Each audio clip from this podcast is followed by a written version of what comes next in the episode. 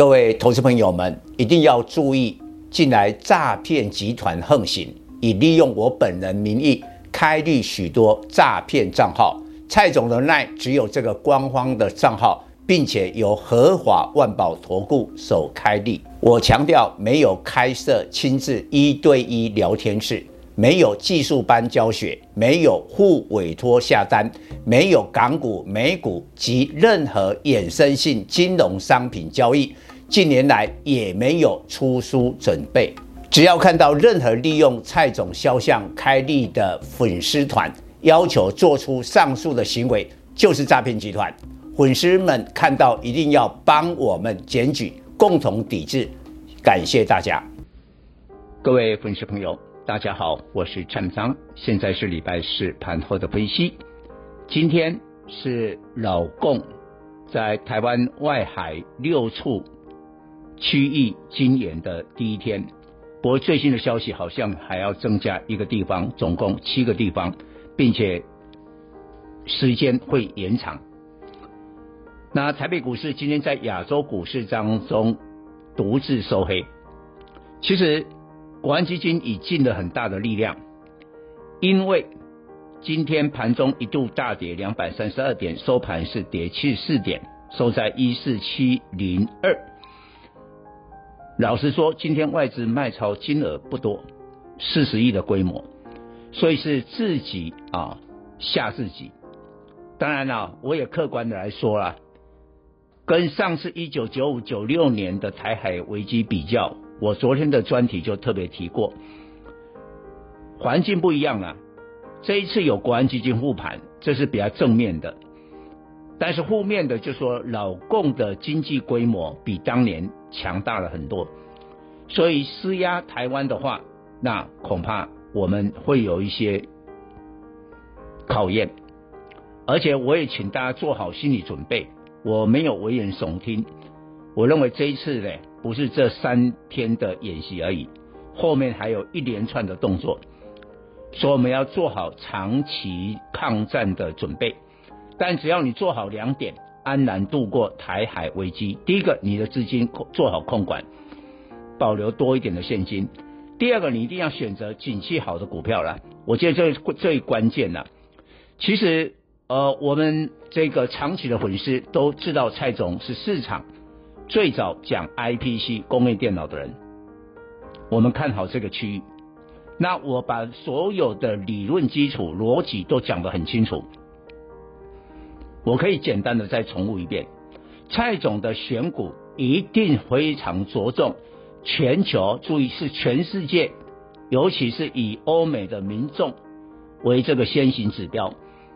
他们消费行为的改变，过去两年多疫情的时候宅在家里面，所以大家就在家里面啊，用一些消费电子啊，啊、看电视啊，所以面板需求就很强啊，哦、用手机啦，用电脑啦，哦、所以这些成熟制程生产出来的这个晶片 IC 设计呢，股价就飙翻天。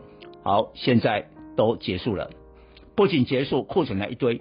你看今天四九六六的普瑞 KY，这个还是 IC 设计里面最上游，做这个高速运传输的，上半年 EPS 赚四个股本呢。今天呢、啊、说啊，我第三季哦还是有受到 PC 的影响，我营收要季减两成多，甚至三成跌停板，就本来是第五千金，今天就变成九百五十四块，这个就库存的可怕。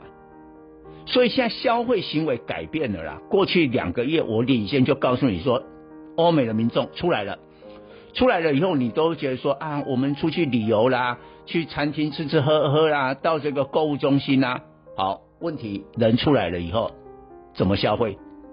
很多人就说啊，旅游啦，航空啦。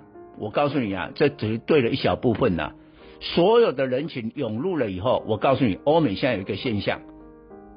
大家都很很怕再去得到新冠肺炎呐、啊，所以你再出多多高的工资都请不到服务业的员工，所以什么都自己来，到了机场啊，自助服务机自己啊啊报到，自己贴行李，然后缴费划位置，到了餐厅的时候自助点餐呐、机器人给你送餐来了，所以呢，自助服务机就是我昨天的这个特别专题讲的股票，哇，今天都大涨。我我们会员是哈、蔡总的会员是市场最早去发掘八一四振华电啊，我们买在了差不多一百二十块以下，一百一十五进场，后来参加四块半的除息，现在你知道今天收盘多少吗？一百六七。我把它还原了以后啊，我们已经赚五十趴，而且我中间做了很多趟的价差，每一趟啊赚个八块十块哦，加起来现在不得了。现在紧接着是辉姐，辉姐跟一样都是在自助服务机这个部分呐、啊，就一公布出来它的第二季财报，昨天我专题也特别提过嘛，爆冲啊，上半年就赚了四点四啊，不得了。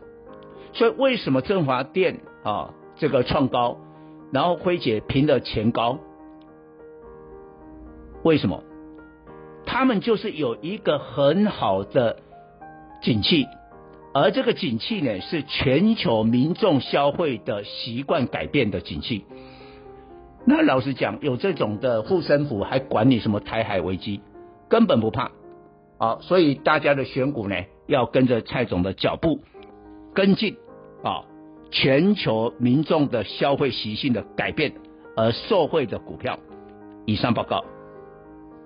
本公司与所推荐分析之个别有价证券无不当之财务利益关系。本节目资料仅供参考，投资人应独立判断、审慎评估并自负投资风险。